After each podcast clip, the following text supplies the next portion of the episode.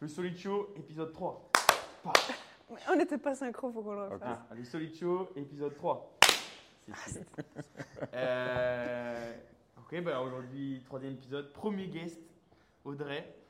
Et on va avoir deux parties. Deux parties. Première partie où on va discuter euh, de la compétition. On a tous fait les Luxembourg Slowdown. Essayer de faire, euh, je sais pas, un retour d'ex- d'expérience et une critique euh, constructive. C'est bizarre d'être mieux parce qu'il faut regarder à droite, à gauche. Et, euh, et ensuite, on va parler, bah, parce qu'Audrey, elle est kiné ostéo, on va parler de, ça justement, de, euh, c'est quand même un rapport avec la mobilité, en quoi c'est important dans le crossfit, la mobilité, c'est quoi la différence? Peut-être on va commencer entre kiné et ostéo, et euh, voilà, ce sera notre discussion du jour. Ouais. Du coup, euh, la kiné et l'ostéo, c'est quand même quelque chose qui est super différent.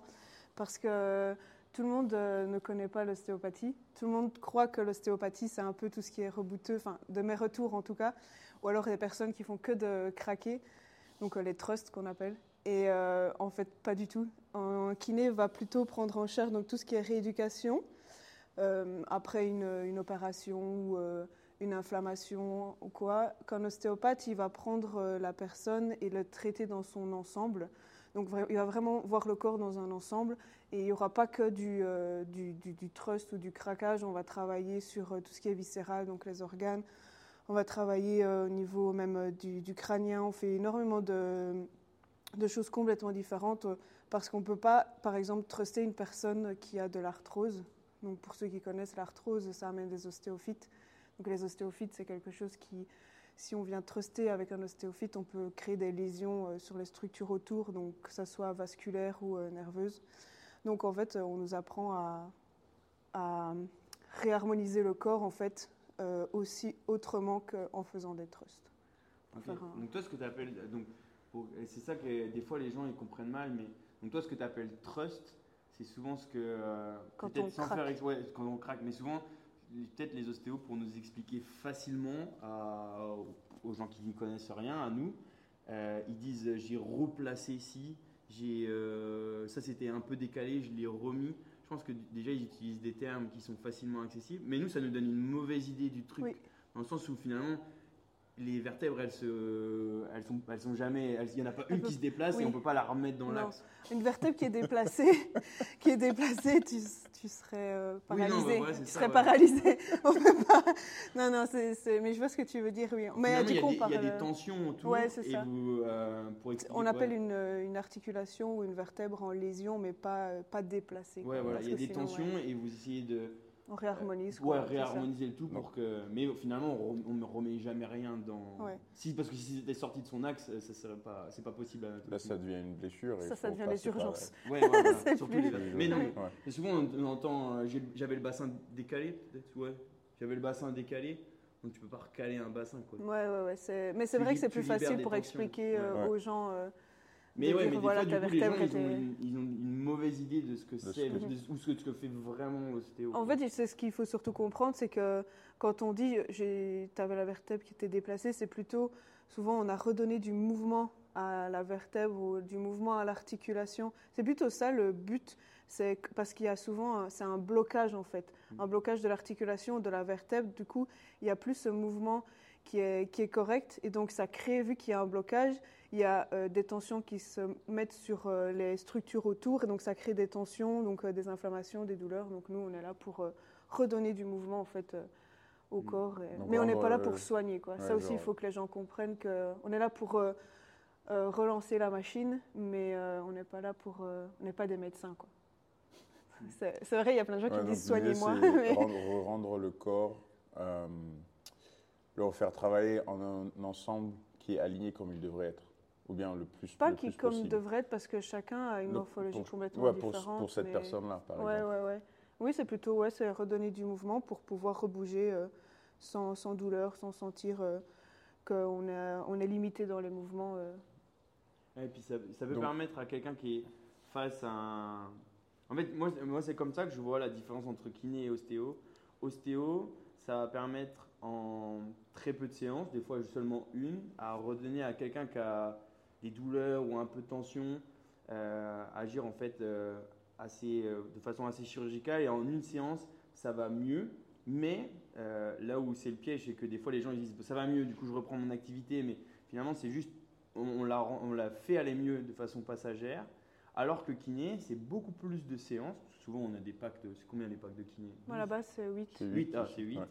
Et, euh, et par contre, là, ouais, le kiné, lui, il fait en sorte que, parce qu'il a plus de temps, euh, il agit moins sur le moment, mais il fait en sorte que normalement, s'il fait une bonne euh, rééducation, euh, le problème ne réapparaisse plus et qu'au bout des- du nombre de séances, le mec il puisse retourner à son activité. Ouais, Et du coup, mais... c'est assez complémentaire finalement. Ouais, après, c'est comme tu dis, les gens retournent dans leur vie euh, de d'habitude, mais du coup, qui ne sont pas toujours les bonnes, euh, la, la bonne hygiène de vie. habitudes. Donc, euh, nous, on leur donne toujours des conseils par après. Et c'est pour ça que j'adore le fait d'être kiné-ostéo. C'est parce que on... moi, quand je prends en séance d'ostéo, par exemple, après, je donne des exercices à faire pour, euh, euh, pour continuer de garder les. de continuer de redonner de la mobilité, de- du mouvement à- à- à- au corps. Parce que si la personne vient et qu'elle elle, euh, elle va mieux, mais qu'elle retombe dans son hygiène de vie complètement euh, défavorable, bah, d'office, ça va pas. Ça va, si elle retourne dans cette heure, ça, ça va.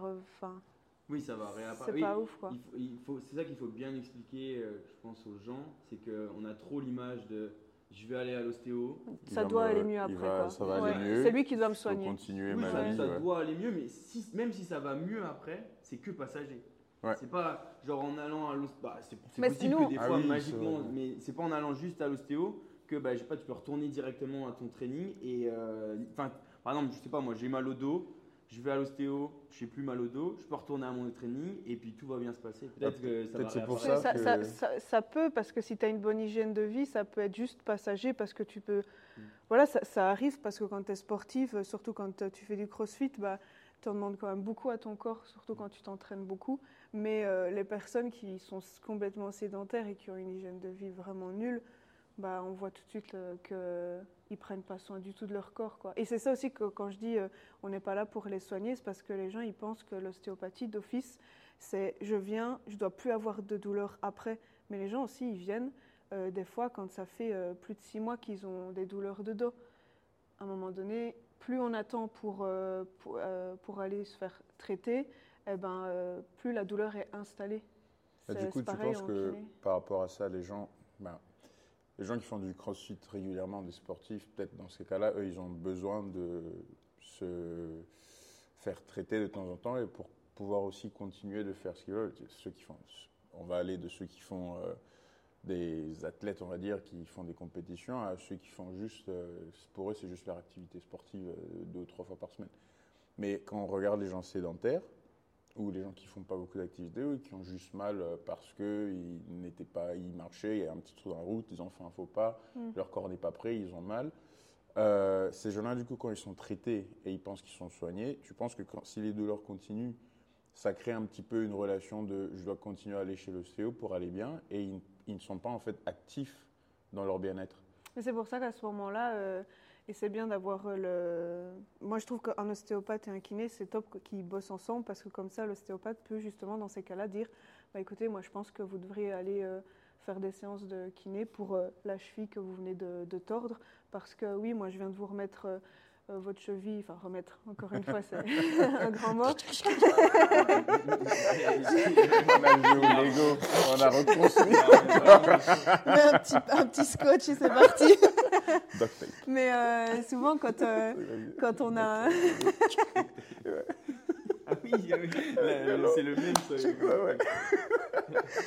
Mais souvent, quand on se fait une entorse, il faut souvent aller chez euh, l'ostéo pour voir s'il n'y a pas euh, un petit os dans le pied qui est coincé qui pourrait continuer à provoquer des douleurs. Mais ouais, c'est ça que je trouve intéressant de travailler kiné et ostéo parce que bah, Ouais, en tant qu'ostéo, on peut, ouais, c'est clairement complémentaire. On peut envoyer chez, euh, chez les kinés quand on voit que bah, Mm. c'est des séances de kiné qu'il faut. Et inversement, moi, quand- avant d'être coup- ostéo, je disais, bah, écoutez, je sens qu'il y a quelque chose qui ne va pas, qui bloque, et j'envoyais chez l'ostéopathe. Et puis après, il revenait euh, chez moi et, et ça, ça relançait euh, la rééducation et ça allait beaucoup mieux. Quoi. Donc, Et du euh, coup, comment toi tu fais pour. euh, vu que tu es kiné et ostéo, Bah, quelqu'un- ouais, du coup c'est top. Et du coup, quand quelqu'un arrive chez toi, après. Je prends mon exemple. Ça, c'est- Audrey Je vais mourir. C'était ça. Ouais. Il m'a envoyé des vocaux. Audrey, ça va pas. Faut que je vienne. Faut que tu m'aides. Mais si on avait discuté au. C'était où? C'était au Normandie. On a discuté dans la voiture. Alors, Ah oui, tout paniqué. C'était au Normandie. T'étais complètement paniqué parce que. Tout allait bien. Je Ouais. fais un entraînement avec euh, Victor. On a fait euh, un back day, genre bodybuildé de ouf. et je rentre à la maison le soir et j'ai un mal de tête, mais sur les tempes, sur les Ouais. côtés. Je sentais. euh, pouf, pouf, pouf. et je me dis, non, En plus, Estelle, en avait marre de nous entendre parler. Du coup, il est sorti de la voiture, il a été rejoint ai pas, j'en ai pas marre, mais il nous attendait. euh, Non, mais ouais, et du en coup, fait, on avait pris la voiture pour aller euh, prendre la pour, pour aller manger finalement. Ouais. Et puis, euh, et puis bah, du coup, on allait, j'allais pas rester dans la voiture. En plus, il y avait euh, Mais il nous son beau-père qui nous Ouais. attendait. Du coup, je Et Laurine aussi. Ouais. Et tu vois, par exemple, moi, dans mon cas, quand je suis venu chez toi, genre, j'avais pas eu de, j'avais pas eu de blessure, il n'y avait pas eu de, Ah, C'était pas chronique, C'était pas- genre soudain. ouais, euh, ouais, non, c'était, c'est ça, il n'y avait pas eu un truc soudain qui est arrivé qui fait que, genre, je me suis fait mal. J'ai pas eu un moment, je m'entraînais, j'ai eu un- le dos qui tourne, j'ai eu la nuque qui tourne, parce que dans le passé, j'ai déjà eu ça où j'ai senti, ah, je me suis fait mal à- au cervical. Ouais. Et là, c'est pas venu comme ça. J'ai fait un entraînement qui était cool et j'ai eu des mal de tête après, ce qui m'est jamais arrivé avant. Et donc, toi, dans ce cas-là, quand, je te, quand je te dis aide-moi et tout, comment tu fais pour voir, OK, on va prendre quelle direction? Est-ce que tu dis, il faut, par exemple, regarder et faire euh, des examens médicaux pour voir déjà s'il n'y a pas de problème à ce niveau-là, et puis après, décider si tu vas faire un traitement ostéopathique ou s'il faut faire euh, de la kiné? Comment tu fais Ça, c'est. C'est vrai que c'est une super bonne question. Parce que je ne veux pas mentir, dans tous les cas, euh, moi en tout cas, quand je traite un patient, c'est rare que je ne fasse que de la kiné. Parce que je trouve que. ouais, je cette parce que je trouve que en fait, l'ostéopathie, c'est tellement complémentaire avec euh, la kiné. Et j'ai des- tellement des bons résultats euh, parfois pour, euh, par exemple, ton cas là, avec tout ce qui était douleur et tout, que ouais, j'ai d'office, je mettais de l'ostéopathie parce que je sentais que la kiné, c'était. j'étais limitée, enfin, Mm. On s'entend bien, j'étais limitée. Ouais. Je trouvais que. Et ça, du coup, ça a fonctionné super bien. Et quand j'ai besoin de, de. Quand je me dis qu'il qu'il faut faire des examens, euh, des imageries, euh, comme euh, Kelly. Big up à Kelly. Comme on dit dans les podcasts en anglais, il dit shout out. Shout out. Shout out Kelly. Cœur sur toi. Parce que tu vois, par exemple, Mais- moi, dans ce, qui se, pa- pardon, ce qui se passait avant, moi j'étais plus dans une optique où il fallait que je fasse des contrôles médicaux. Et pour moi, c'était dans ce plan-là qu'il fallait que je regarde. Je n'avais pas du tout pensé qu'il y avait des, des blocages où il y avait un problème au niveau physique. En fait, je pensais que c'était plus Mais parce qu'on n'est pas encore Et assez coup, voilà. pour ça. On n'est pas, on se dit pas encore assez. Ouais. euh, Tiens, je vais aller voir euh, l'ostéopathe. euh, pour, c'est rare en tout cas les, les personnes qui disent je vais aller voir l'ostéopathe pour ce genre de soucis. Donc, tu as eu tes problèmes au cœur, puis après tu as eu euh, des gros maux de tête et tout. Donc, tu n'arrives pas à faire. Enfin, tu dis mais qu'est-ce qui se passe Mm. Et on se dit pas bah il faut peut-être aller chez l'ostéo ou chez un kiné Voilà, pour, que- euh, pour, que, pour voir s'il faut pas redétendre, s'il faut pas retravailler, s'il n'y a pas des blocages et tout ça qui font qu'il y a une mauvaise circulation. Et donc, euh, ouais, c'est ça, c'est pas tabou, mais il n'y a pas, pas encore assez de personnes, je trouve, qui prennent euh, ce réflexe-là. Et c'est pour ça qu'il y a de plus en plus de personnes kinés qui font la formation soit de thérapie manuelle ou soit euh, ostéopathe. Parce que c'est hyper ouais, complémentaire. parce que quand je suis venu Oui, chez toi, je me suis dit. Ouais. Ouais, je me suis Ouais, dit, bah, moi j'ai mal, je vais aller voir Audrey qui est kiné. Je n'ai pas pensé à l'ostéopathie. Je lui dis, elle est kiné, elle va me manipuler un peu, elle va m'aider. Et genre, je vais chez mon médecin, je lui dis, j'ai besoin d'aller chez le kiné. Je ne pense pas que j'ai besoin d'ostéopathie. Tu vois, Et Mhm. euh, c'est pour ça que je demande comment toi tu fais du coup par rapport aux gens qui viennent dans ces. Ça, c'est en fonction de Mhm. comment je le sens. Si, si je sens qu'il commence à. Avec la kiné, je suis un peu limitée, eh ben, d'office, je, je fais l'ostéo et parfois, je me pose même pas la question en fait. Parce que tu as envie que le patient il aille Il aille mieux. ouais. Donc, tu commences pas à dire euh, non, ben. euh, moi, euh, on est en séance kiné, donc euh, je ne fais pas d'ostéopathie. Donc, kiné. si vous voulez, on fait une séance ostéo. Non, je, je, Je Non, pense ouais, que je veux coup, tellement ouais, que les patients ils aillent ouais, mieux que du coup, j'ai trop. Enfin, c'est instinctif. euh, je, je mets de l'ostéopathie. euh, Enfin, j'intègre de l'ostéopathie. On parle pas de trust parce que je t'ai pas du tout trusté en fait. Pas une Non. seule fois je t'ai trusté. parce que déjà de un, j'avais aucune radio pour savoir euh, si tout allait bien si au niveau des cervical. cervicales, tu vois. Enfin, donc. Je t'ai pas du tout trusté, on a fait complètement autrement. Et pour les imageries, pareil, ben, c'est comme euh, je disais à Kelly, euh, on n'avançait pas du tout dans sa rééducation euh, au niveau de la cheville. Et il y avait toujours. Enfin, j'avais c'était un pressentiment où je me disais, il y a un truc qui va pas.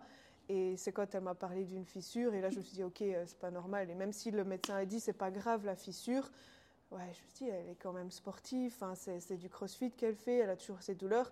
Et heureusement que je l'ai ennuyée très, très fort. Big up à toi. parce que je l'ai ennuyée la pauvre pour qu'elle fasse euh, sa radio. Et heureusement, on a trop bien fait de faire la radio parce que ouais, c'était c'était sérieux. Il y avait quand même euh, une ostéochondrose et elle a dû se faire opérer. Et maintenant, c'est bon. Ouais, Vous êtes je- solide. Je pense que pour expliquer aux gens, le, le, le- enfin, le bon processus de pensée à avoir, c'est. Enfin, moi, c'est celui que j'ai en tout cas, c'est que si je, euh, pour quelqu'un qui est sportif ou qui s'entraîne régulièrement, si j'ai une douleur qui apparaît de nulle part euh, après un entraînement, moi, ça m'est déjà arrivé euh, dans le dos et puis ça me- ça m'empêchait de respirer, machin et tout, je vais voir l'ostéo. Parce que vu que c'est apparu genre soudainement, je me dis bah, forcément c'est une espèce de tension qui est arrivée là. Et euh, lui, aussi soudainement qu'elle est apparue, en manipulant, s'il fait les choses bien, et elle peut disparaître. Mm. Si par contre, si vous- c'est des douleurs chroniques, donc comme elle a dit, les gens ils ont mal au six dos pendant 6 mois, ou alors, je sais pas moi, tu as une, euh, des problèmes d'épaule, c'est pas en allant faire une séance d'ostéo qu'il va régler ce problème-là. Et là, du coup, je pense que les problèmes chroniques, c'est plus le kiné qui va les voir. Et puis, euh, si le kiné, ça marche, si le kiné, l'ostéo, ça marche pas, ouais, bah, des fois, il faut peut-être faire, comme tu dis, des analyses complémentaires. Et c'est peut-être des fois avec les imageries ou les Ouais. trucs comme ça qu'on voit des problèmes qui sont, euh, qui sont rares, mais qui peuvent euh, causer plus de conséquences. Donc, on peut pas régler finalement avec l'ostéopathie ou la kiné. Non, là, franchement, ouais. Ouais. Donc, euh, Là où ça devient compliqué, c'est, ouais. Tu n'es pas chirurgien aussi. Mm, mm. non. Ouais, c'est ça.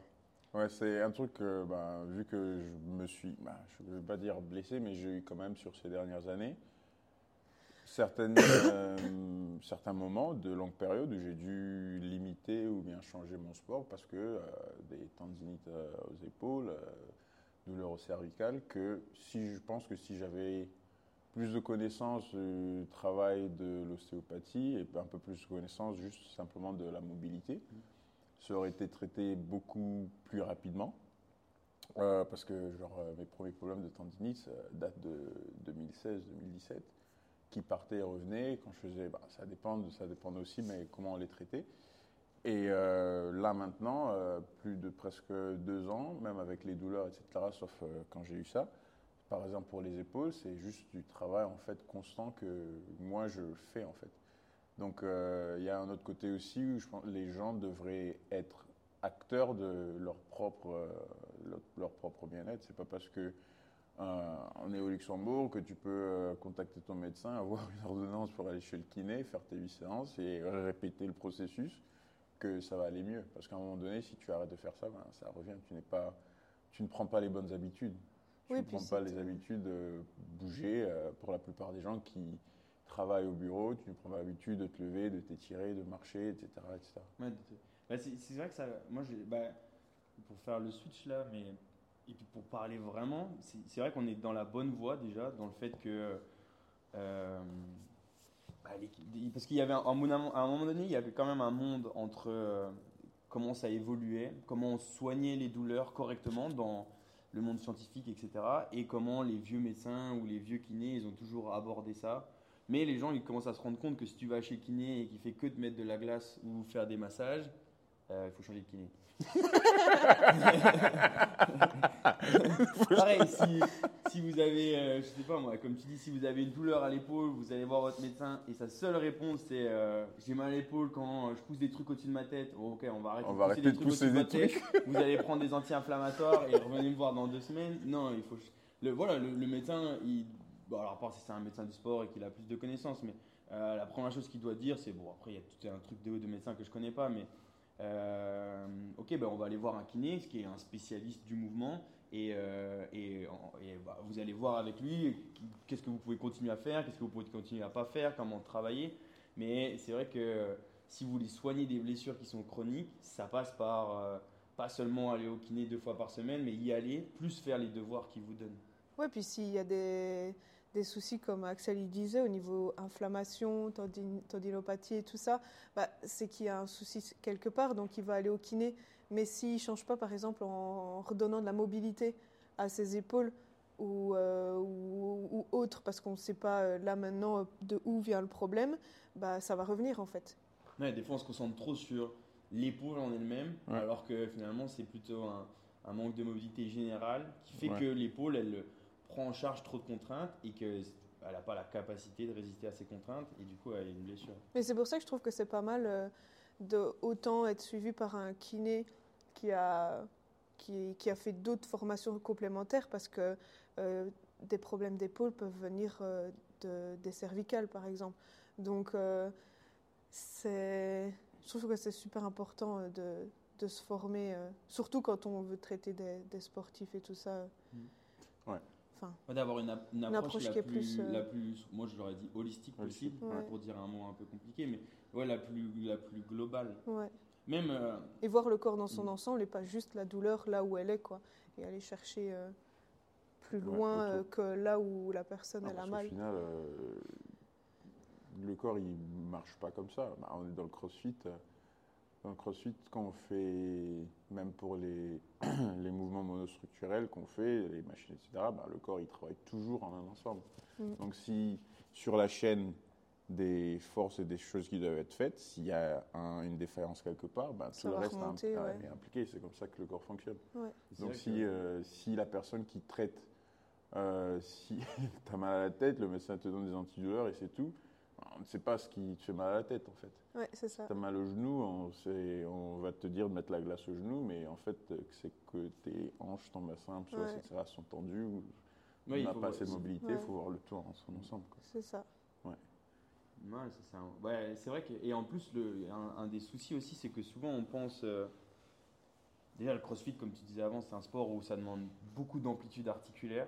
Mm. Par exemple si je joue au foot, euh, j'ai pas besoin d'avoir euh, 180 degrés de flexion, j'ai pas besoin de savoir amener mon, ma main au-dessus de mon épaule avec le bras tendu parce Ouais. que à part si peut-être on est gardien ou un truc comme ça mais dans le foot, ça alors que CrossFit, j'ai besoin de snatcher, j'ai besoin de faire du keeping. Ouais. Euh, c'est que des choses qui demandent justement d'avoir euh, beaucoup de flexion, beaucoup de dorsiflexion de cheville, beaucoup de mobilité au bassin, etc. C'est pour ça que souvent les gens ils disent le crossfit c'est dangereux, on se blesse souvent. C'est pas dangereux, en fait, ça demande beaucoup de prérequis de mobilité que euh, forcément, avec la, La vie dans plupart. les- de tous les jours, on n'a pas acquis ou on a perdu. Mm. Et donc, euh, il faut, euh, des fois par chance, il y en a, ils les ont gardés. Mais euh, souvent, il faut faire quand même un travail de mobilité à côté si on veut ne pas se laisser faire un peu de prévention dans le crossfit. Et même si on se blesse, c'est pas grave. Moi, je- moi, toujours ce que je dis, si on se blesse en faisant du crossfit, ah, regarde, il y a blessure et blessure. hein. Si je, si je me fais les ligaments croisés en jetant une barre, c'est différent. Mais si par exemple j'attrape des, des tendinopathies à l'épaule, des tendinites, à force de faire du crossfit, ça me donne une indication que peut-être mon épaule elle est pas mobile, qu'il faut que je travaille là-dessus. Et du coup, quand je vais revenir, j'ai des Mm. axes de travail. Quoi. Mm. C'est Pas, la, la blessure en soi, elle n'est pas si importante que ça. Quand on sait, quand on a un, un bon kiné ostéo et quand on sait comment la soigner. Ouais, aussi, euh, je pense aussi de- d'écouter son corps. Quand tu commences à sentir que, par exemple, ton épaule commence à... Voilà, ici, euh, ici euh, par exemple, ici, on a de la chance, il y a toi, il y a, il y a Shannon qui m'a aussi euh, traité euh, avant son, congé. Euh, il y a d'autres kinés aussi ici dans la salle. Donc, juste de te dire, par exemple, quand tu commences à avoir des douleurs, de dire, de poser juste la question dire euh, j'ai mal là, euh, qu'est-ce que tu penses? Après, ouais, s'il faut faire un suivi, il faut faire un suivi. Euh, J'utilise toujours des exemples, pour moi c'est le plus facile de montrer un peu comment, comment on peut faire pour prévenir les, les plus gros problèmes. Euh, quand j'ai commencé à faire le crossfit, euh, j'avais jamais, je m'étais jamais pendu sur une barre pendant plus de 5 secondes. J'avais jamais fait. Donc, à tu faisais pas en muscu je faisais pas de pull-up. Il y a des machines pour ça. et voilà. Et du coup, bah, à force d'en faire, bah, j'ai commencé à avoir des douleurs au coude. J'ai jamais eu des douleurs au coude, mais juste poser la question euh, et essayer de comprendre. Après, chaque, tout le monde, voilà, moi j'ai grandi dans, dans le sport, donc j'ai un peu plus de notion de comprendre ce qu'on me dit. Euh, mais juste poser la question euh, à- aux gens qui sont qui sont bah, des experts dans, dans le domaine, Mm. ça aide aussi à te dire, ok, ah, j'ai ça, je vais écouter mon corps parce que bah, la douleur, c'est le corps qui dit, Hey, écoute, là, ça va pas, faut changer de méthode, faut faire comme ça, ou bien faut. Et ça aussi, c'est un truc qu'il faut que les gens se disent. Moi, je suis on est- surtout les sportifs, on est les premiers à parfois ne pas écouter notre corps parce qu'on se dit, il faut qu'on continue à taper euh, dedans, Ouais, on continue, on continue, et après, ça craque. Donc, il faut trouver cet équilibre-là de se dire. euh, Genre, euh, quand je coach des gens, je parle. Il y a des gens qui ne savent pas, en fait, quand on fait un mouvement, on fait un exercice, euh, ils disent Ah, ça fait mal. Je lui dis Est-ce que ça fait mal, genre Musculairement. ou bien tu as mal, genre à l'articulation Est-ce que. je- et parfois, je dis Je rigole, c'est un bon mal ou un mauvais mal, par exemple. Et aussi, à savoir comprendre c'est quoi la différence? Est-ce que je peux continuer? Est-ce que c'est un bon mal, entre guillemets? Ou euh, bah, lui, en fait, il y a des gens qui, quand ils pensent que leur, travail, leur muscle est en train de travailler, ça fait mal. Ah non, ça fait mal, je vais arrêter. Ouais. Et euh, il y a des gens, l'articulation fait mal, ils disent non, non, ça va, je vais continuer. Et je fais, on continue, continue. Donc, savoir trouver cet équilibre-là entre. euh, Mais déjà, un crossfitter a une tolérance à la douleur quand même pas mal élevée. Et ce qui est pas bien, c'est ceux qui prennent euh, tout de suite les anti-inflammatoires. Parce Ouais. qu'une inflammation, ça reste quand même euh, euh, quelque chose qui est naturel, qui est Mm. normal aussi et qui est Ouais, un bon c'est- indicateur. Et, et on a besoin de cette, cette inflammation pour régénérer aussi les tissus. Ouais. Donc si on coupe ce cycle inflammatoire dès le début, dès que ça va plus, Ouais, c'est une Euh, réponse naturelle du corps. voilà, c'est corps, une ouais. des premières étapes de la guérison. Par contre, l'inflammation, bah, elle est problématique quand elle est chronique. C'est ça, Ouais. Et donc, euh, c'est là où, euh, des fois, si ça vous empêche de dormir, etc., c'est là où, des fois, peut-être, il faut prendre un anti-inflammatoire. Mais c'est vraiment le dernier recours. Le, vraiment le dernier Je pense recours. que Si on peut s'en passer, il faut s'en passer. Ouais, mais la, la douleur, une fois qu'on on a passé les. Je pense que c'était plus ou moins trois mois. Après, il y a, c'est plus une douleur qui est chronique, mais que justement, euh, euh, bon, on en rediscutera sûrement après. Les, comment expliquer Une douleur, quand elle, elle va. de- quand ça fait six mois, c'est plus la même douleur que quand ça fait deux mois, en fait. Elle, elle devient chronique, mais il y a plus. euh, c'est juste des mauvaises informations que, que le cerveau il envoie ah, au, au cerveau au bout d'un moment. Ah, C'est- vraiment, ça- Peut-être expliquer ça simplement aux gens, c'est que après, euh, si une douleur elle est là après 90 jours, c'est ce qu'on, du coup ça devient chronique. Ouais. Et, euh, et donc là, même si euh, qu'il y ait dommage ou pas, donc c'est vrai que des fois on se dit bah il y a blessure, donc il y a forcément dommage à un endroit. Je sais pas moi le tendon qui s'est abîmé ou les muscles qui se sont déchirés.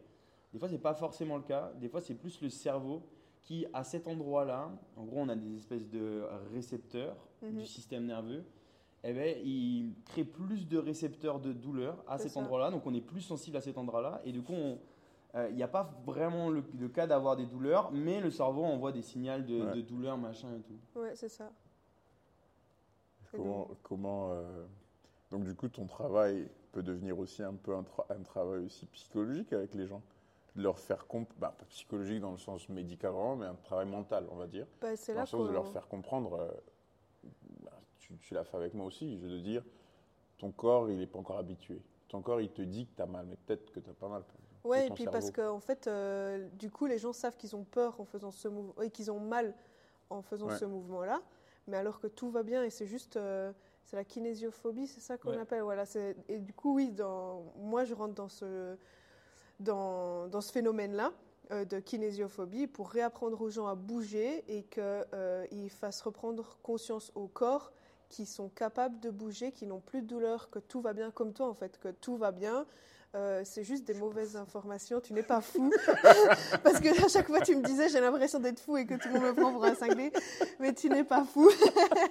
Mais c'est juste redonner confiance aux gens et leur faire euh, re- reprendre confiance et conscience que euh, leur corps va bien, qu'ils peuvent rebouger et qui et le cerveau aussi, c'est surtout le cerveau que, Mm. que le cerveau se dise ah non en fait tout va bien, je peux bouger. Mm. J'en ai beaucoup et c'est beaucoup comme au cabinet. comme j'ai dit avant, il faut vraiment voir, euh, pas la blessure comme un truc positif, mais il faut vraiment voir ça comme quelque chose de pas grave. C'est juste une indication que à un endroit du corps, euh, il, faut, il faut travailler à cet endroit. Il y a, Ouais, il y a il y a du travail à va pas. faire et c'est pas grave. Mais c'est vrai que comme tu dis, bah, ça c'est juste une anecdote, mais il y a une grosse étude sur la kinésiophobie, c'est ils prennent des gens qui ont mal Donc il y a un groupe où ils leur donnent rien. Et donc euh, ils estiment la douleur à, je sais pas, on va dire 7 sur 10, c'est pas du tout ça. Euh, Enfin, je me rappelle plus les unités de mesure. Donc ils ont mal à 7 sur 10. Ensuite, ils prennent un groupe qui ont la même douleur et ils leur donnent des, des antidouleurs et ils leur disent, euh, ok, euh, enfin, après ça tu vas prendre les antidouleurs et tu vas pouvoir bouger correctement, tu vas pouvoir faire tous les mouvements. Et ils observent une- forcément une diminution de la douleur parce qu'ils ont pris des antidouleurs et que Mm. ça fonctionne. Et ils prennent un autre groupe où il leur donne les antidouleurs. Et par contre, là, il leur dit, même avec ça, euh, il faut faire attention, ce mouvement-là, il, il va pouvoir te faire mal. euh, ce mouvement-là, il va, il va, il va- il faut pas faire ce mouvement-là parce qu'il fait mal, machin et tout. Et même, les, donc, les, pourtant, c'est le même antidouleur. Eh ben, euh, en faisant les mouvements, ils ont les mêmes douleurs que le groupe qui n'a pas pris d'antidouleur. Donc Mm. rien qu'avec le discours qu'on a, euh, Mm. avec soi-même ou les kinés avec les gens, Mm. par exemple, je pense le plus commun, c'est euh, euh, il faut surtout, si tu soulèves des trucs avec ton dos rond, forcément tu- ça, va- ça va te faire mal. Et, et du coup, les gens qui ont déjà eu des hernies, ils, ils se concentrent à toujours avoir le dos droit et tout, et ils ont super peur d'arrondir leur dos. Finalement, ce discours-là, il est vraiment très mauvais parce que, euh, parce que tout ça, ça a un impact aussi sur la perception qu'on a de, de la douleur et des Mm. choses comme ça. Alors que plus on a confiance, la confiance, ça vient ben, par le discours intérieur et par le travail qu'on a fourni pour Mm. faire en sorte que les zones euh, où on était un peu faible soient plus fortes. Bah, c'est là où on est, on est serein quoi, dans notre discipline. Oui, puis que le, capable est- le corps soit capable de, de f- d'avoir de la force dans toutes les amplitudes. Parce que moi, j'ai des patients et du coup, ils font plus certains mouvements parce qu'ils ont peur, ils disent que leur corps n'est pas capable et tout. Donc, en fait, ça, ça fait juste un cercle Ouais, vicieux, fait- mais c'est juste, ouais, réapprendre au corps à, à être fort dans toutes les amplitudes et pouvoir faire tous les gestes de la vie quotidienne. Parce que quand tu as un enfant, euh, tu peux pas, des fois, tu, tu fais des, des- des faux mouvements et Oui, des fois, tu Enfin, obligé. des faux mouvements, mais c'est- tu, tu fais plein de mouvements différents, tu joues avec et tout, donc euh, tu peux pas te dire euh, mon corps il reste droit, ma colonne vertébrale reste droite, euh, je peux Mais pas la tordre, je peux pas la mettre en rotation, ni comme ça, je peux. Mais Enfin- voilà, c'est ça. Un bon exemple, les enfants, parce que, je sais pas, moi, des fois, tu dois ramasser ton enfant rapidement. Mais oui, tu. Es obligé d'arrondir ton dos. Mais t'es pas de- obligé, mais tu le fais Tu le fais instinctivement. Tu, instinctivement. tu, tu te penches comme ça, chercher un truc. Moi, Ouais, j'ai des voilà. patients, ils se penchent même plus comme ça, tu vois. Mm. Ils se mettent comme ça, puis ils font. Enfin, je veux dire, Ouais. c'est, c'est chaud, quoi. Alors Ouais, que. ouais, il y a ce euh, discours de garder le dos droit qui est complètement. euh, bah, Ouais, je suis pas d'accord avec ce mot de garder le dos droit, parce que le corps, il ne doit pas être droit, le corps, il doit bouger dans toutes... Pourquoi les articulations tournent de droite à gauche, de haut en bas Parce qu'on est censé bouger. Mais il doit être fort dans toutes les. Il doit être fort dans ses amplitudes, mais il ne doit pas rester euh, droit, entre guillemets. De toute façon, si t'es faible, même s'il est droit, si par exemple la capacité de ton. Si t'es On faible, va t'entraîner. Différence. Mais non, mais c'est vrai. Si je- pas solide. si, euh, c'est pas parce qu'on met son dos droit qu'il Ouais. est genre euh, incassable dans cette position. ouais, bah, c'est ça, en fait. Et donc, même si tu mets ton dos droit, si sa capacité à lui droit, c'est de soulever 20 kilos, et je sais pas moi, tu- euh, rapidement, tu attrapes un, un- même un enfant avec le dos droit qui fait 25 kilos, euh, il va y avoir un, Ah, un problème, merde, tu vois. Donc, en gros, il faut que droit, pas droit, sa capacité, elle excède euh, ce que tu vas faire dans la vie de tous les jours, et Ouais. là, tu es tranquille. Là, t'es ouais, là, t'es tranquille. Ouais. Mais ça, c'est un éternel, un éternel Mm. euh, combat et discours avec beaucoup de personnes. et Je Nous, on pense. parlait. Écoute-moi bien, T'es pas solide. ton corps de vélo, ton corps de chat maigre. Mais c'est vrai que c'est ça qui est difficile. de- euh, parce que nous, on est sportifs, donc euh, on parle de ça, mais on, on, on alloue du temps dans notre semaine pour, euh, Ouais. pour se renforcer. Même si des fois, euh, j'aimerais, je préférerais, moi, allouer ce temps à devenir plus performant en crossfit. Mm. Mais des fois, c'est vrai qu'il faut faire un pas en arrière, allouer du temps pour, euh, justement, comme elle a dit Audrey, soit gagner en, en amplitude de mouvement, donc avoir plus de, de souplesse, soit des fois faire en sorte que, euh, d'être plus fort dans toutes ces amplitudes de mouvement. Mm. Donc là, c'est la mobilité. Et euh, mais des fois, faire ce pas en arrière, ça permet d'être beaucoup plus performant au crossfit Ouais. après. Mm. Mais pour les gens qui déjà allouent pas de temps pour s'entraîner tout court dans la semaine, quand on parle de ça, qui, bah, par exemple, typiquement pour être fort avec le dos rond, il faut euh, faire des Jefferson curls, par exemple au début sans, sans charge, puis après avec un petit kettlebell, etc. etc. Et euh, tu dis ça aux gens, ils font pas. Et puis, euh, mais bon, après, c'est le problème. C'est Mm. c'est comme ça. Mais c'est vrai qu'au moins dans les entreprises, Euh, ça commence quand même à arriver parce que toi, par exemple, tu coaches dans les entreprises, tout Ouais. ça. Ouais, Alex aussi, c'est cool. Ouais, Alex. Franchement, c'est trop bien. et on commence à, à faire venir des experts qui, qui commencent à parler aux gens de la bonne façon, quoi, à apprendre aux gens à faire les choses. Ouais, faire. Leur montrer des étirements, leur montrer Ouais, des c'est exercices. les faire ça, bouger, faire euh, penser que. Ben, en fait, dans, les gens pensent que quand on parle de faire du sport, et du coup, faire du sport, c'est ce qu'ils voient à la télé. C'est ce qu'ils voient euh, les professionnels faire. Mais on- si on change le terme, avoir une activité physique, en- la perception change directement.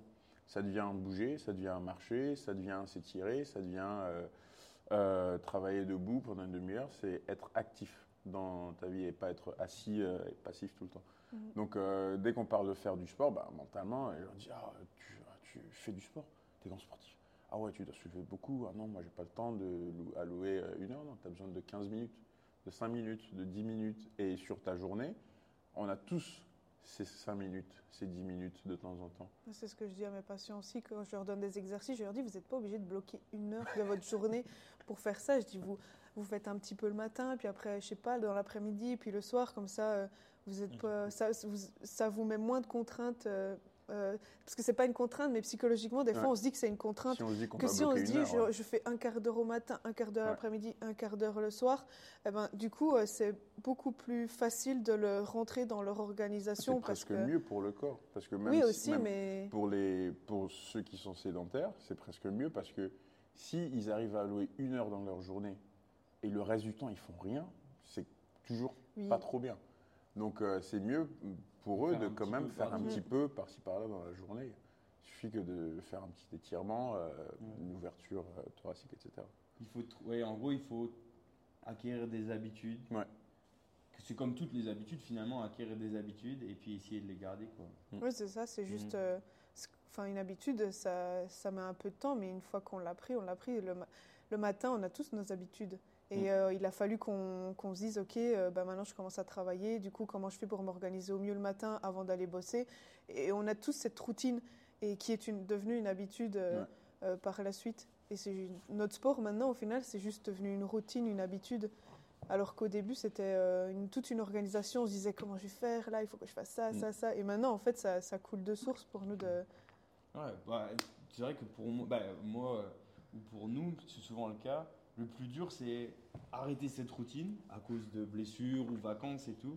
Puis après, la reprendre. C'est ça, en fait, le, plus- le, ça le plus difficile. Est-ce qu'on a déjà fait du crossfit un jour Allouer, allouer du temps à autre chose, dire oh, Ouais. allez, je vais supprimer mes entraînements et puis je sais pas, moi je vais faire ci, ça, ça, ça. Et après, dire oh, faudrait que je remette tous ces entraînements dans la semaine. Comment je faisais Comment je vais faire Ouais, ouais, c'est ouais. beaucoup de temps. Et Ouais. ouais, finalement, c'est pas de la motivation, c'est juste euh, L'organisation. temps. Ouais. Ouais, c'est une organisation. Ouais. Parce que c'est vrai que euh, là maintenant, quand je vois quand. C'est- Enfin, c'est ce que tu dis, c'est vraiment une organisation et tu dis, mais des fois, comment j'ai fait? Quand euh, j'étais étudiante, je faisais kiné et j'avais commencé la formation d'ostéopathie en même temps.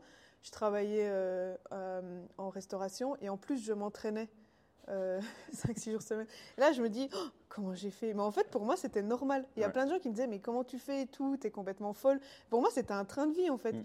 Je faisais, j'avais la kiné euh, donc à temps plein en tant qu'étudiante, puis j'avais mes week-ends euh, en ostéopathie, ou sinon bah, je travaillais euh, au restaurant, et puis bah, je trouvais toujours pour euh, m'entraîner 2-3 heures par jour avec les copains, et puis euh, mais pour moi c'était normal je en fait. tu allais dire une heure par jour. Tu dis deux, trois heures, tu as tout. Non, je vais pas mentir parce que je pense que s'ils écoutent, ils vont me dire Audrey, t'as mytho. On s'entraînait pas qu'une heure par jour. mais, euh, avant, Ah ouais. c'était ça aussi. Hein. Mais on je m'entraînais avec Nono, ouais, Jo quand et tout. dis, euh. quand je leur disais- Alors ah, moi, je, je- non, moi, ça m'est jamais arrivé parce que c'est vrai que j'ai eu la chance de toujours euh, finalement être coach et donc d'avoir toujours, euh, tu sais, ce genre tu, tu, tu coaches euh, le midi, puis après tu as un, gros- un gros bloc de pause, Ouais. tu coaches le soir. Donc je me suis toujours, j'ai toujours splitté mes entraînements en deux. Et j'ai toujours fait maximum une heure et demie d'entraînement. Mm. Et je me dis, mais comment on peut dépasser l'heure et demie Tu vois, en étant en forme? Et c'est vrai que j'ai rencontré vous qui aviez un peu des emplois du temps différents. Il fallait tout condenser. euh, Ouais. des vrais programmes de crossfit, tu vois, des trucs longs. Il fallait tout condenser en une fois. Et donc tu dis, ouais, non, non, il dit, on fait 3 heures de séance. Quoi? Et euh, tu dis, ça doit être costaud. Et surtout, vous faisiez force 5. Et moi, j'ai même force 5 en deux, des, deux séances par jour. Il fallait déjà être solide de Et là, en une fois, c'est costaud. Ouais, mais après, on avait, je sais pas, le, on Oui, était, le- on était l'effet- cinq l'effet à de groupe, s'entraîner, ouais. donc Ouais, c'est l'effet de groupe, ça tournait. Enfin, ouais. Et puis on avait vraiment chopé euh, bah, cette habitude de se dire, ok, on fait ça, ça, ça.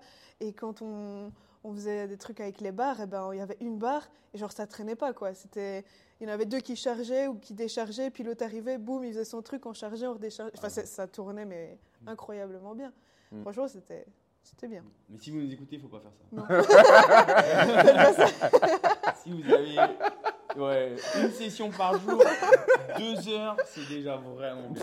Deux heures Ouais, et deux heures, euh, Ouais, je souffre avec une ça, heure et demie. ça là. dépend toujours ce que tu fais, mais. On va faire la zone de 30 Ouais, voilà. mais tu peux pas faire deux heures de workout, et- mais ouais, une Ouais. heure et demie, deux heures, c'est vraiment le. Ouais, une c'est- session, c'est vraiment. Et si vous faites deux sessions par jour. euh, Ouais, deux fois une deux heure et demie deux fois pour une deux heures, ça session, commence c'est à déjà faire vraiment long. beaucoup. Ouais, Ouais, cool. on l'a tous fait. Sais- Moi, j'ai pas vraiment fait trois. Je pense que j'ai Ah ouais jamais fait trois heures d'un coup. Ah, moi, j'avais pas le choix de toute façon. Enfin, on avait tous pas le choix. Et c'est pour ça que, par exemple, quand on a fait le training camp d'Altero, là, où il y avait trois sessions dans la journée, euh, moi, ça m'a découpé. Ouais, mais Jojo, euh, il. Il fait toujours des training camps de ouf. Tu sais, après, Ouais. le mec, dès qu'il a le dos tourné, je fais plus. Là, tu vas recevoir un message de Joachim, pardon. pas trop cher. Il regarde pas. voilà. À une heure et demie, je pense que. bah, moi, là, sur une heure et demie, c'est bien. Si je dépasse, je commence à fatiguer. Faire la sieste. Je pense qu'on peut switcher sur euh, la Le luxe compétition. Ouais. Alors, Ouais. petit résumé. Petit résumé. Ah ouais. Euh, la kiné et l'ostéopathie, c'est complémentaire. Essayez d'avoir quelqu'un qui a les deux. Comme ça, au moins, il, il a quand même une boîte à outils qui est, qui est plus grande. Allez voir Audrey, parce que maintenant, elle travaille... Ah non, mais il sait, il fallait le placer à un moment. Allez voir Audrey. Elle travaille... On peut dire un peu, elle travaille à Pétange et à la gare. Ouais. C'est Chez, quoi l'adresse à la gare? Ici, à- Je m'appelle Google Maps. chez Adriana. Euh, chez Adrena, à 48 rue de Strasbourg.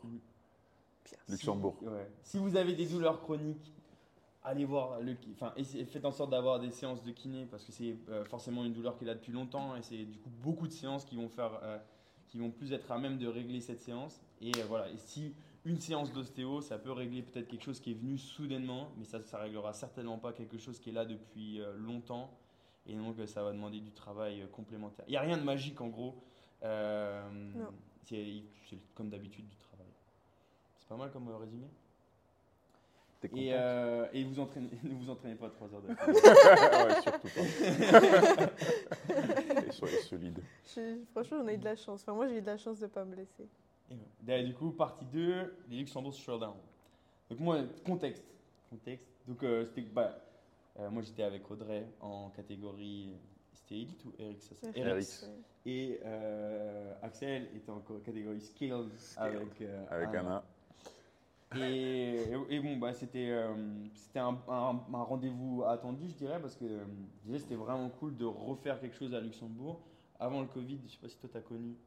Les Lux Le- Fitness Challenge. Ouais, il y avait un Ah, truc je qui s'appelait connaissais les pas, Lux ouais. Fitness Challenge. Alors, moi, j'ai jamais J'ai participé. jamais participé. non. Mm. Mais, euh, mais au moins, ça faisait une compète de CrossFit au Luxembourg. Il me semble que c'était en équipe soit de trois hommes, soit de trois femmes. Et euh, donc, c'était au Lux Expo. donc C'était quand même Ouais. un gros truc. Ouais. J'ai ni été voir ni participé, donc euh, je vais en Ah, parler brièvement. Mais au moins, ça faisait un événement que soit les gens des salles de CrossFit au Luxembourg pouvaient aller Mm. voir facilement, ou pouvaient euh, être Participer, volontaires, ouais. ou participer facilement. Et donc euh, là, ce qui est, bah, ce qui est bien, c'est qu'ils ont réamené ça, donc avec un format un peu plus. parce que les Lux Fitness Challenge, je crois que c'était que sur une journée. Mm. Donc là, c'était quand même un format deux jours, donc un peu plus comme des, des compétitions traditionnelles. Donc c'était assez attendu, quoi, parce que Ouais. Euh, on avait pas mal de gens qui voulaient venir voir, qui avaient pas mal de volontaires. Et puis on avait quand même, je crois, 6 ou 7 équipes quand Ouais. j'ai fait l'Excel, si je dis pas de bêtises. Ouais, ça fait Donc beaucoup de plutôt gens. cool.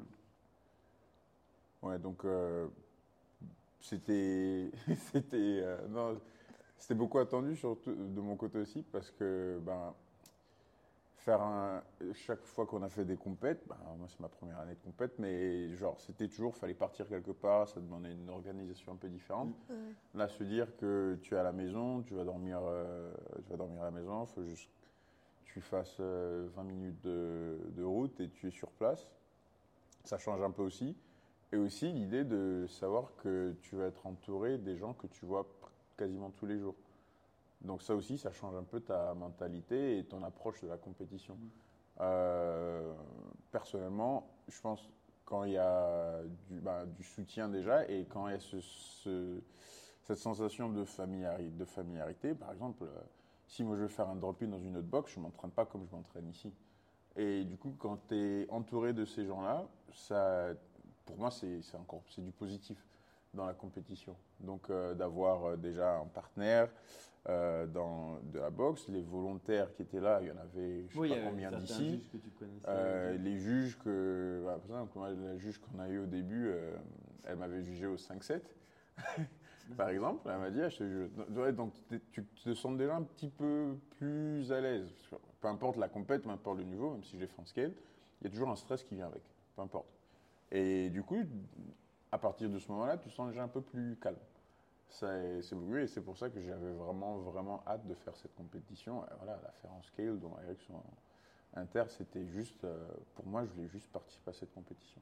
Et puis c'était quand même trop bien le fait, comme tu dis, on était, euh, tout- on était plein de Seven Castle Ouais. et on était vraiment un bon groupe. Et du coup, c'était vraiment drôle. On a beaucoup moi, c'est la rigolé, meilleure tout partie ça. des compétitions. Ouais, ouais, comme les Blue. Monkeys, c'était incroyable. c'est vrai que là, du coup, on connaissait plein, plein de gens et de faire euh, la compétition avec plein de copains et tout, c'était trop chouette. Ça, Ouais. c'était vraiment euh, Et quelque bah, chose que j'ai kiffé. Avant, qu'on commence la vidéo, c'est vrai qu'on on- on récapitulait les, les points positifs. Euh, et c'est un des points positifs, c'est qu'il y avait une salle athlète. Ouais, ça, c'était trop Ah bien. Et, et vu que c'était assez local, avait- finalement, il y avait chaque euh, box des alentours qui avait euh, son endroit. Mm. Et euh, ça, c'était vraiment cool. À la rigueur, Mhm. bon, déjà, la, la salle n'était pas trop grande, donc même si tu connais des gens, tu peux discuter et tout, mais chacun avait son endroit. Tu avais aussi une salle qui était plus au calme.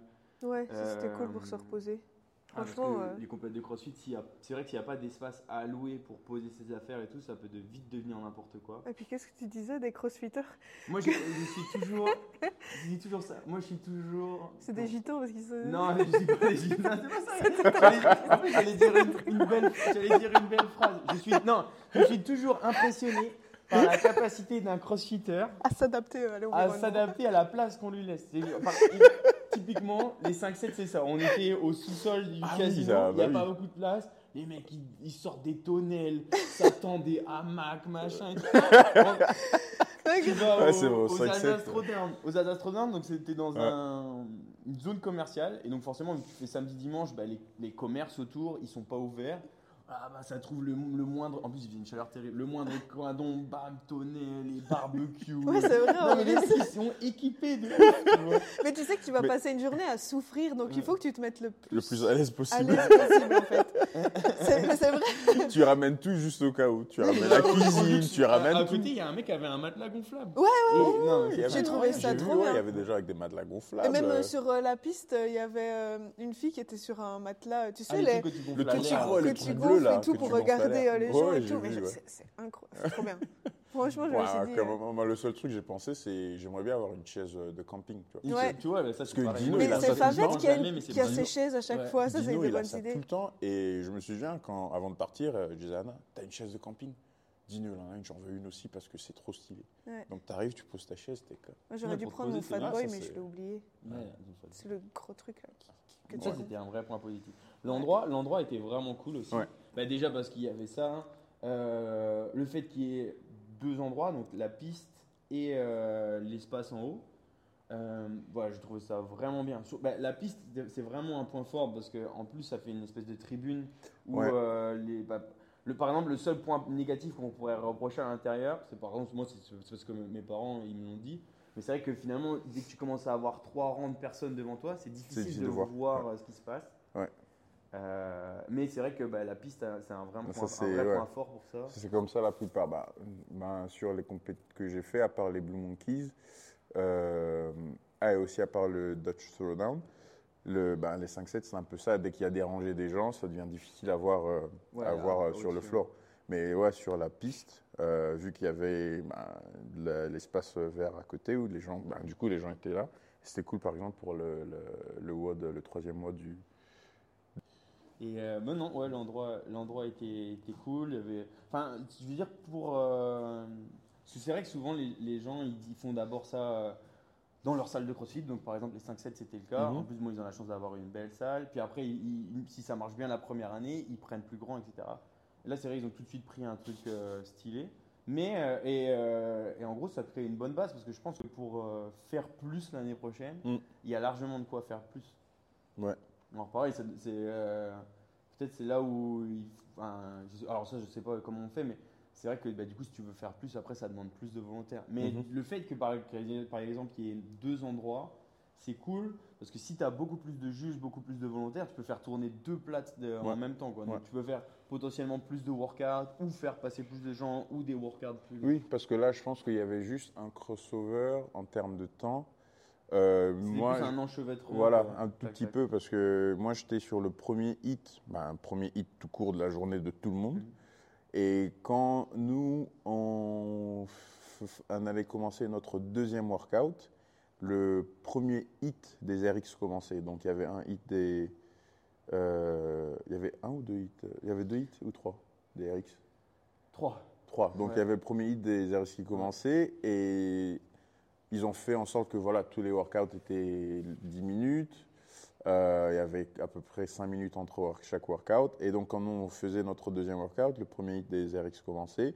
Bon, ça fait que, voilà, par exemple, j'ai pas pu en gros, ouais, les, regarder les recommençait dynos quand les RX Voilà, terminaient celui d'avant. celui d'avant, etc. Donc il y avait un petit, une petite partie là, par exemple, seulement si tu avais peut-être euh, des potes qui étaient dans les deux côtés, ou dans- si toi tu étais comme moi par exemple en scale au premier hit, du coup je pouvais pas voir euh, le, les workouts euh, d'Ino et Natia par exemple, et les vôtres je voyais peut-être la fin, ou soit juste le dernier workout parce que moi j'avais Mais c'est vrai que moi, du coup, je t'ai pas vu. Ouais. Non, nous, on n'a pas vu. euh, bah, Bah, on aurait pu venir à 8h, mais.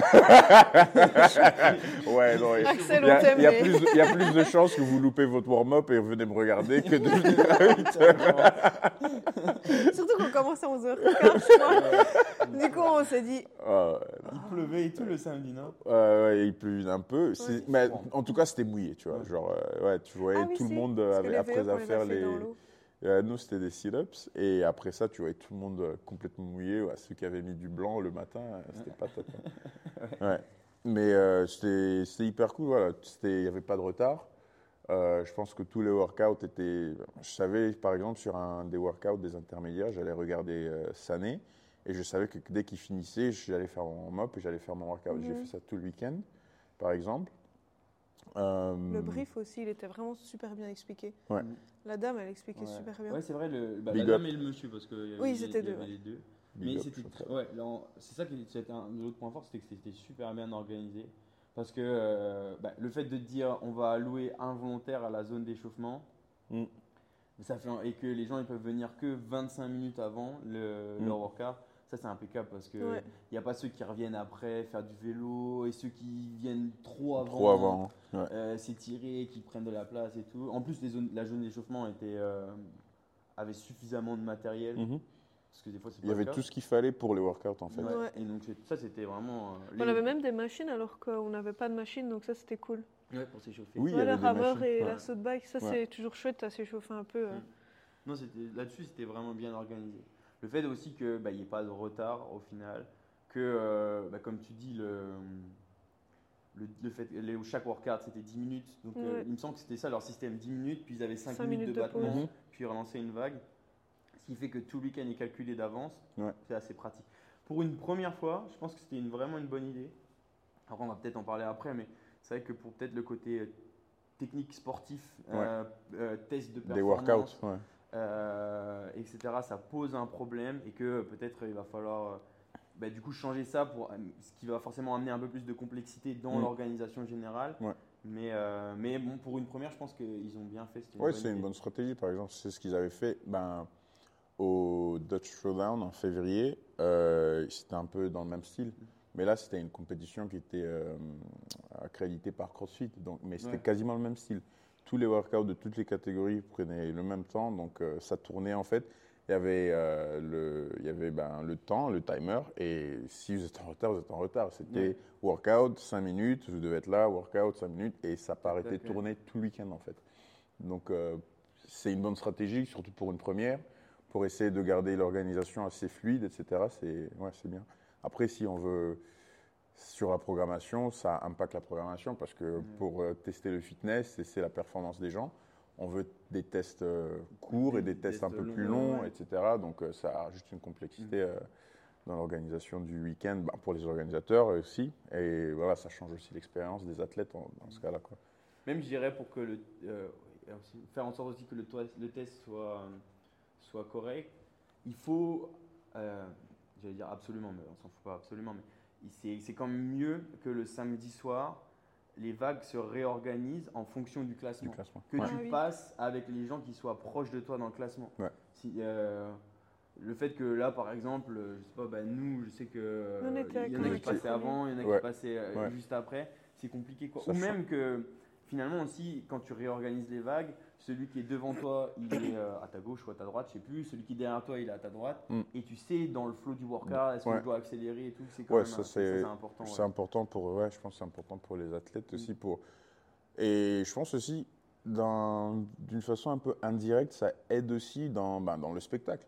Ah Parce oui, que oui, si tu es dans un workout et tu sais que personne dans ta vague est à côté de toi, ou tu sais que personne dans ta vague est en train de faire la compétition avec toi, ben, ça te pousse beaucoup moins. Ouais, que Moi, je sais que je le ressens. Si je sais que le gars à côté de moi, il, a, il est derrière moi, il est en train d'essayer de m'attraper, ben, je vais tenir plus Ouais, longtemps voilà, sur mes reps. ouais, c'est vrai que Et ça, ça rajoute et puis du du coup, spectacle, ça, en ça fait. en sorte que la vague elle soit aussi un peu plus homogène Mhm. et qu'il n'y en ait pas Ça- un qui finisse le workout Oui, puis qu'après tu dois attendre 5 minutes pour qu'il y en ait un autre Ouais. qui termine. Parce que c'était marrant, enfin, on était euh, avec Marie et euh, son Ouais, ils partenaire. côté, vous Mais ils étaient l'autre complètement côté. opposés. c'était trop drôle parce que je- quand je faisais mes ball et je voyais Esté qui, qui regardait comme ça, mais Ouais, il y avait il aussi Marie et son partenaire qui regardaient où on en était. et Et c'était- que ça comme ça. Il faisait C'est la les, il crossovers comme ça. Il regarde à côté, il fait les crossovers. On, faisait, tout ça, on regardait, tu vois. Et l'équipe de Marie aussi, ils regardaient pour voir où on en était. C'était, en vrai, c'était quand même super drôle, alors qu'on était complètement à l'opposé. Ouais, vous étiez, euh, ligne 1, ils étaient ligne 10. c'est ça? Ouais, ouais, Ah, ouais. Mais pareil, ça. voilà, il faut- c'est- ça demande un peu plus d'organisation pour euh, le samedi. Il faut que. Ouais. euh, faut juste que- Mais je crois, je sais pas. Alors moi, j'ai jamais, vu que j'ai jamais euh, fait de compétition.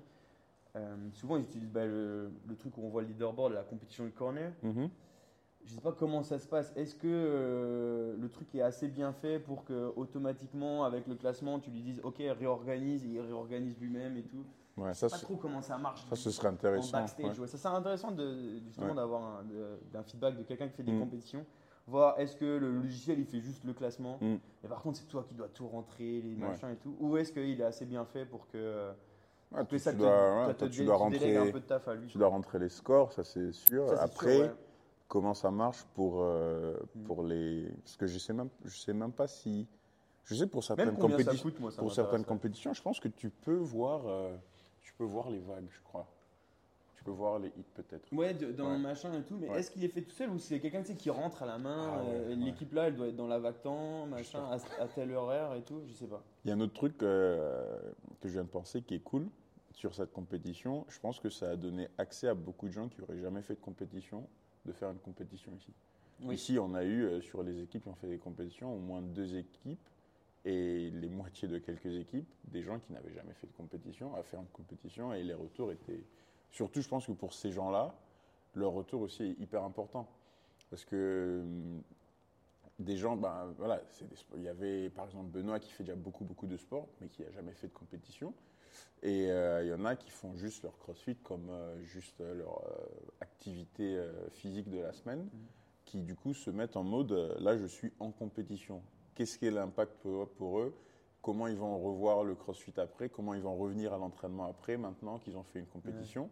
Est-ce qu'ils vont euh, prendre les, les leçons de ok je suis j'allais dire je suis faible, je suis moins fort en ça, ou je suis plus fort en ça? Est-ce que je vais prendre du coup le temps de rester euh, 10 minutes après ma classe et travailler peut-être ma gymnastique, travailler peut-être euh, sur certaines choses qu'ils ont vues dans la compétition. Et je pense que ça, c'était vraiment cool pour euh, ces gens-là de mettre un petit pied, d'avoir ce goût de voilà, Ouais, je de, suis là. de- prendre ça vraiment comme un test Ouais, et se dire, ok, euh, euh, bah, il y a ouais. du travail, parce que forcément il y a du travail, et, euh, et ça me motive. Parce que ce qui est compliqué, c'est que même si, euh, même si les gens ont fait en scaler, le volume d'effort, c'est.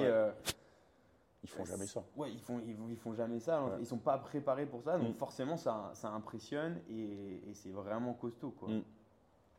Et donc ouais, elle a- pour plus d'un ça surprend quoi. Mm. Je pense que j'avais, essayé de préparer les gens en disant c'est comme si vous aviez trois classes le samedi et trois classes de CrossFit le dimanche. Bah, c'est, chaud. C'est difficile à. à- Mais euh, c'est vrai que bah, on, se- on se rend seulement compte euh, Après le deuxième workout. Non, on se rend compte sûrement le dimanche matin quand on se réveille. euh, et quand tu ouais. dis Ah, il faut retourner. J'ai senti ça au 5-7, je me suis dit, je voulais pas y aller. tu mets, tu mets 10 minutes à sortir de ton lit parce que tu dis Ouh Je dois refaire encore la même chose aujourd'hui. Et pire, no way. je crois que c'est, Chiara qui m'a dit ça. hein. Je sais plus c'est quand, à quel moment du dimanche, elle m'a dit euh, no more warm-up. Donc je fais plus de warm-up. Par exemple, ouais, c'est ça. Mais c'est Ouais. vrai que c'est, quelque chose que moi déjà je me dis, tu sais, arriver le dimanche, t'as plus envie de. Parce que c'est dur, c'est ça le- qui est chiant, c'est que tu t'arrêtes, puis il faut se re- relancer la Ouais. machine, puis mach- et t'as plus envie d'aller au warm-up, t'as juste envie d'y aller, puis le mec il lance le truc. tu Ah ouais, c'est bon, tu fais ce que tu Alors peux. que, mais bon, euh, d'un point de vue sportif, il faut s'échauffer parce que ça, ça, ça Ouais. t'aidera pour le workout. mais c'est vrai que c'est déjà des sentiments que toi t'as à la base, alors eux, non, no more Non, warm-up. Voilà, ça, ça bah, je pense, je sais pas si c'était Sophie qui a dit ça, genre euh, au French, à un moment donné, là, il y a un workout, il n'y a pas eu de warm-up pour elle. Genre, euh, elle dit, ah non, je vais juste y aller. Moi, j'ai fait ça au 5-7, il y avait un workout Ouais, où... ce, euh, qui, ce qui était compliqué au final, c'est flemme, tu vois. qu'il y avait un gros temps entre des fois le warm-up et Oui. le workout Et le en workout. lui-même. Il y avait un... Donc finalement, s'échauffer, c'était plus euh, dire à ton corps, on fait, on va faire tel et tel mouvement, mais t'arrives pas au workout T'arrives échauffé, pas au workout Non. échauffé. Non, parce que franchement, on avait attendu combien de temps euh, Ben, En- quand on à rentrait dans le l'intérieur. dôme, au moins, au moins euh, peut-être 40 minutes. Ouais, ouais, ouais. Je pense qu'on était presque à une heure quand on avait dû attendre. Ben, Parce qu'il y avait une fille qui était tombée, là, qui s'était tordue Ah, la ouais, cheville. ouais. Mais sinon, on attendait quand même euh, ouais, très longtemps. Mais ça, par exemple, là, bah, sur Là, le là, luxe, c'était bien. c'était assez Ouais, assez euh, pratique. ouais. c'était assez pratique. Mais euh, non, c'était cool. Non, mais je pense que si on veut faire une, une critique constructive, ben, le- comme on a dit, les points à améliorer, c'est peut-être euh, ramener un peu de complexité en faisant en sorte que euh, certains tests, certains workouts soient plus longs que d'autres Mm. pour euh, faire en sorte de tester les gens sur différentes modalités Ouais, de temps les et, modalités de du- temps et aussi. du coup différentes, différents domaines d'intensité. Par exemple, typiquement, le premier workout, il- enfin, il aurait, il, enfin, il aurait dû être plus long, celui avec les deadlifts, Les deadlifts et la course, en faire un workout plus, euh, je dirais, endurance, Ouais. aérobie. Et après, bon, il y en a un où on aurait pu diminuer un peu l'intensité et en le faire un petit peu plus court. Parce que pour moi, le deadlift, euh, le deadlift run, euh, c'est le même que le lunges run. C'est euh, tu fais de la chaîne postérieure et puis tu, tu cours. Il faudrait que je, je vérifie les deux classements, tu vois, genre Ouais. Euh, le classement des équipes, Les sur, le sur deadlift le run deadlift et le classement des lunges sur le run, mais je pense je ne changerais pas beaucoup. Il changerait pas beaucoup. Parce que même si euh, les lunges, le poids était plus lourd que les deadlifts et que ça pouvait créer un problème pour certains, je pense que euh, si le poids n'était pas un problème euh, aux lunges, bah, ta capacité à courir vite, c'était vraiment le déterminant, quoi, et Ouais. sur l'un et sur l'autre. Ouais. Ouais. Mais euh, parce que nous, je crois, on fait six, on doit faire Premier, on pense a fait sixième et sixième deuxième. et deuxième, cinquième. Donc, je et je pense que le- ben, l'équipe qu'on a dépassée, c'est une équipe où overhead lunges, ils ont pris un, un plomb. Et que, par exemple, Ouais, les ouais, deadlifts là- qui sont un petit peu moins techniques et un petit peu moins Ouais. lourds, ils l'ont pas pris et ils ont réussi à courir vite. Mais euh, Je pense Ouais. que si Mm. je marchais sur les lunges au dernier round, je suis allé plus vite que si je courais. Ouais, là, la, voilà, là, la différence, du coup, ça devient bah, la mobilité des gens au niveau de, du Ouais, overhead lunge. C'est c'est la grosse différence. Mais voilà, mais c'est pas non plus un mouvement genre où ça demande vraiment de mobilité Non. pour que ça devienne un problème. Ouais. Et euh, moi, non, ouais. Ouais, le côté, bah, si on parle vraiment du côté, euh, le côté spectacle. ah Moi, oui, c'est quelque chose c'est qui quelque me- chose qui est important en qui me tient à compétition. cœur, le, côté spectacle. spectacle. Ouais. Des fois, il, et, euh, et je pense que euh, il faut regarder les games et essayer de savoir. Il faut que tu y ailles. Trois minutes, là, je dois y aller. Ah, elle va peut-être me quitter. Bon, on va finir là-dessus. Le côté spectacle, c'est important. Par exemple, aux Games, maintenant, quand ils font le lift, avant, ils faisaient lifter tout le monde en même temps. Et puis, c'est là où le travail de speaker est important. Mais là, c'est dommage, le speaker les a laissés tomber. Donc, on va pas, on va pas parler de ça. Mais là où le gars, il dit, oh, non, non, non. Maintenant, aux Games, ils font lifter euh, cette partie-là du field à, Mhm. je sais pas moi, à 0, cette partie-là à 30 Mhm. secondes, nanana. et ça permet aux gens d'avoir euh, plus facilement une vue sur les trucs. Ouais. Donc par exemple, là, typiquement, l'event lift, dire aux gens, le- euh, la barre elle commence à vide, et ensuite vous allez devoir charger la barre. Ouais. Les gens ils s'en foutent de voir des gens charger la barre. Clairement. Déjà, ça te fait perdre du temps. Les gens, ils veulent voir des, Ils on veulent veut voir voir des des gens gens lifter. lifter des les athlètes veulent lifter. Ouais. Euh, laisse Sur- les athlètes charger la barre en premier. Ça permet au speaker de regarder, de dire OK, fais attention. Lui, il va soulever, euh, il va soulever Mhm. lourd, tu vois. Ouais. Et ça permet aux athlètes d'avoir plus de temps pour lifter. Ouais, parce que là, c'est deux minutes. Un gars comme toi qui fait un clean and jerk, qui veut essayer un clean and jerk à 150, 150, tu l'aurais eu si tu avais eu. voilà, euh, t'as le warm-up, tu pas arrives, ta barre. tu dois Si, charger, tu dois charger Si. ta barre. Ouais. Moi, Si, personnellement, tu- moi, ça m'a bousillé. Bah, ça m'a bousillé. J'ai pas pu faire autant que je voulais. Mhm. Mais euh, Mais tu dois charger, voilà, tu dois charger ta barre. Même si vous êtes à deux, c'est au moins 15 à 20 secondes. Et si tu veux mettre plus, encore plus. Parce qu'il faut charger sa barre. hein. Ouais, voilà. Ouais, voilà. Moi, j'avais plus de plate. hein. ouais, j'ai vu, toi, t'avais compris. Et puis il fallait la Il décharger. faut faire et tout, il y ton premier essai et ton deuxième essai. Donc, c'est pas beaucoup de temps. Et si les gens, niveau spectacle, comme on est en train de parler, les gens regardent deux personnes en train d'essayer de charger une barre.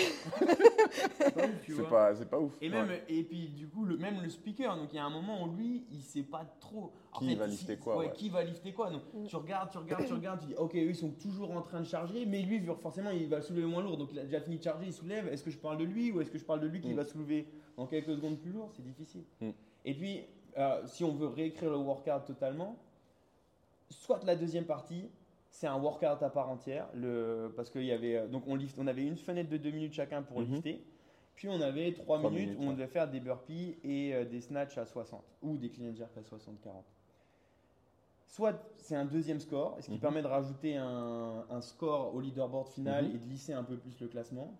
Mais là, en fait, chaque scoring, rep ouais. qu'on faisait dans les burpees et les clean and jerk, ça rajoutait un kilo au lift. Ouais. Mais même si quelqu'un était nul au burpee, si je te mettais 15 kilos par exemple, je pouvais pas. euh, si toi t'es nul au Ouais. burpee, euh, non, si toi t'es fort au burpee et moi je suis nul, même si je te mets 15 kilos, Ouais, il n'y avait aucun moyen que tu me rattrapes. Donc dans ce cas-là, Ouais. moi je dis, donc soit on fait deux tests, et c'est deux scores séparés, soit on fait qu'un test, on laisse les gens lifter, parce que de toute façon c'est la force qui va, qui va créer les plus gros écarts. Et ouais, et là, euh, là on laisse une plus grosse fenêtre aux gens. Mm. Et puis euh, un- le côté vraiment spectacle, ça serait de dire, euh, on voulait, je sais pas moi, trois essais, un chaque minute. Tout le côté gauche lift à zéro, tout le côté droit lift à 30 secondes. Mm. Et donc là, comme les gens ils savent quoi regarder, le speaker sait quoi annoncer, c'est beaucoup plus simple pour le spectacle. Ouais, et ça change aussi euh, le, ça change la modalité, le test de l'entraînement, le, le test du workout. Ouais. Et là, Là, on tu testes teste vraiment la force. ouais. Et euh, moi, par exemple, je ne savais pas, quand je regardais le leaderboard en fin de journée, euh, samedi, quand j'ai vu que les scores étaient faits euh, comme ça par rapport aux reps des burpees euh, clean jerk Ouais. et snatch, ben, à un moment donné, je dis, ben, tu peux te dire, ben, pourquoi du coup j'ai Moi, tout ça j'aurais été plus calme sur les bords. Ouais, Parce que là, je me suis mais alors peut-être qu'il, euh, moi, j'ai pas, j'écoutais pas trop les briefings du début, donc je peux pas dire. nous, si on nous- nous avait pas dit dans si notre l'avait briefing. annoncé ou pas. On nous l'avait pas annoncé, le scoring. Euh, mais, euh, mais mais ouais, ouais. ça aurait été un, du coup ça parce que c'est quand même un des- une des choses que les gens attendent le plus je pense dans une compétition de CrossFit l'événement enfin l'event lift. Donc ça aurait été un meilleur spectacle. Pareil je pense que euh, les V-up les V-up du premier workout les V-up ou les sit-up Mm. ou les sit-up lestés ou les sit-up pourquoi? Bah pourquoi on le met à ce moment-là? Je veux dire c'est pas un déterminant pour le workout. C'est pas là où les gens sont, sont- se sont fait bloquer en plus, voir des gens allongés faire des V-up, surtout avec une forme qui se dégrade parce que c'est un mouvement difficile à juger, euh, qui n'est pas très beau à regarder. Je veux dire, ça ne met, ça met pas les athlètes en valeur et en plus, ça ne rend pas le test plus difficile ou plus. Enfin, ça n'apporte rien au test. Pour moi, ça n'a. Bon, c'est difficile aussi pour, euh, voilà, pour les juges parce que du plus. coup, chaque juge va, s'il y a une consigne particulière sur comment les faire, mais tu regardes 90% des athlètes, leur, leur forme en train de se dégrader.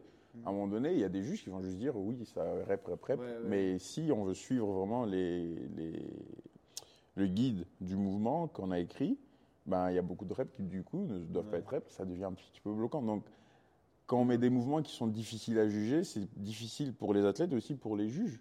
et un athlète d'un côté, ou bien un spectateur, ou bien un athlète d'une vague d'avant qui regarde, qui dit ben, lui, il fait pas les reps correctement Ouais, parce voilà. que moi, j'ai suivi le guide. Et donc, ça crée aussi un, un souci par rapport à. Par rapport, euh, Ouais, souci. Du Ah, coup, ça- crée un pour souci de les. de- voilà. Pour le spectacle, c'est Ouais. pas ouf. Déjà parce que ouais, tout le monde fait pas les mêmes reps. Mm. Et puis euh, pour le test, ça n'apporte rien. Donc par exemple, ce genre de mouvement, c'est c'est- c'est peu intéressant. ouais. Mais voilà. Donc ça, c'est. De toute façon, on a fini. Donc en résumé, franchement, c'était bien. J'espère que ça arrivera l'année prochaine. Bah, Bah, il, y a ça serait le, cool. il, y a le, il y a le Iron Showdown au même endroit l'année prochaine. C'est organisé par euh, même, CrossFit. euh, à la ouais. même date. Euh, le- c'est fin juin, il faut que je regarde, mais c'est organisé par euh, CrossFit Ah non, Iron Sparks. C'est pas à la même date du coup. Non, non, ça c'est une autre compétition. Euh, c'est Iron- CrossFit Iron Sparks qui organise. Euh, et euh, ouais, donc sur le même endroit, donc euh, on va voir. Ouais, c'est cool. Ben ouais. euh, Tu vas où toi? Je dois prendre le train. Je vais travailler. C'était bien. Merci, tu euh, merci à notre Je premier travaille guest. parfois. Merci à notre Vraiment, premier guest. Vous pouvez la retrouver euh, au cabinet à la gare. Rue de Strasbourg. Et euh, non, mais j'espère que ça arrivera, ça réarrivera l'année prochaine. Euh, C'était vraiment cool qu'il Ouais. y y ait eu plein de volontaires. Ça va, ça va. Pas de souci. Bah, tu me contactes. hein. prêt à, à être volontaire l'année prochaine parce que je pense que c'est vraiment bien pour. Ouais, c'est ici, euh, à la gare. En fait, c'est à deux minutes. Deux, trois petits- enfin, de toute façon, c'est après l'objectif. Voilà, c'est une première, voilà, une première édition. Euh, Les deux. C'est comme tout, hein, on fait, une édition, on apprend, on essaie d'améliorer. et, Ouais. C'est comme tout. quoi. Donc euh, Bon, on verra bien. Euh, tout ensemble, Jusque-là, personnellement, j'y- moi je pense que c'était un très bon week-end. Il y a eu du beau temps.